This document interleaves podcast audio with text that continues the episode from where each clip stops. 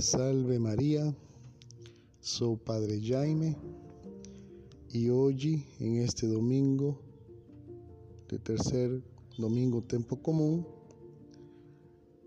se nos dice que la palabra de Dios es perfecta.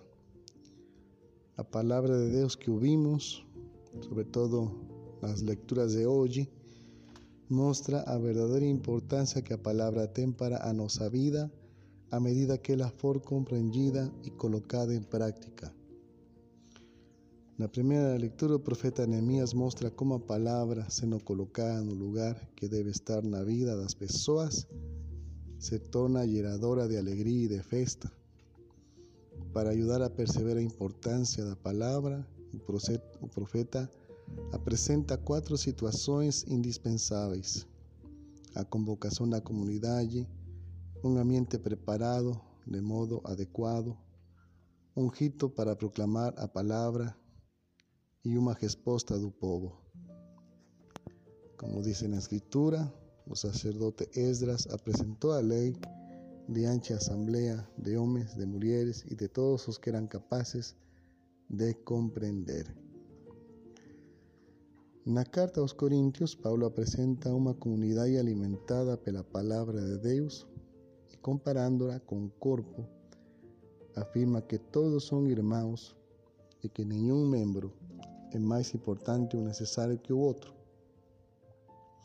Pablo está preocupado con la lucha pelo poder por parte de algunos y desprecio de los demás. O apóstolo deja claro que en la iglesia todos deben manifestar o Cristo entero como no cuerpo, cada miembro no tiene importancia sozinho y dice, como cuerpo en un, embora tenga muchos miembros, y como todos los miembros del cuerpo, embora sean muchos, forman un solo cuerpo. Así también acontece con Cristo. De fato, todos nos, judeos o gregos, esclavos o libres, fomos bautizados en un único espíritu para formarnos un único cuerpo, y todos nos bebemos de un único espíritu. Con efeito, o corpo não é feito de um membro, apenas, mas de muitos membros. E no Evangelho, Lucas apresenta a Cristo a palavra que se fez carne e que nesta condição foi enviado para devolver a esperança às vítimas do sofrimento, da miséria e da exclusão. Como dice, Jesus voltou a Galileia e veio à cidade de Nazaré entró en una sinagoga de un sábado y levantóse para hacer la lectura. Halló pasaje en que está escrito, o Espíritu del Señor está sobre mí, porque Él me consagró como unción para anunciar a boa nova a los pobres.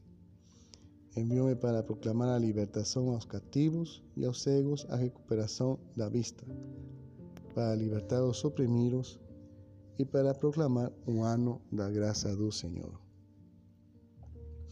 Un texto que Jesús escogió actualiza que había dicho profeta y aplícase a él mismo. Pasados dos mil años, los cristianos se consideran condenadores de la misión de Jesús.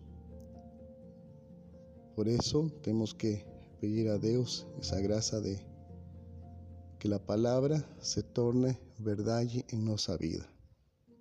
Como dice el Salmo, a ley del Señor Deus es perfecta conforto para alma. O testimonio do Senhor é fiel, sabedoria dos humildes. Os preceitos do Senhor são precisos, alegria ao coração. O mandamento do Senhor é brilhante, para os olhos é uma luz. Que Nossa Senhora Virgem Maria nos conceda a graça de compreender, amar e colocar em prática a palavra de nosso Senhor Jesus. Pues a palabra de Dios es perfecta. Sea alabado nuestro Señor Jesucristo, para siempre sea alabado.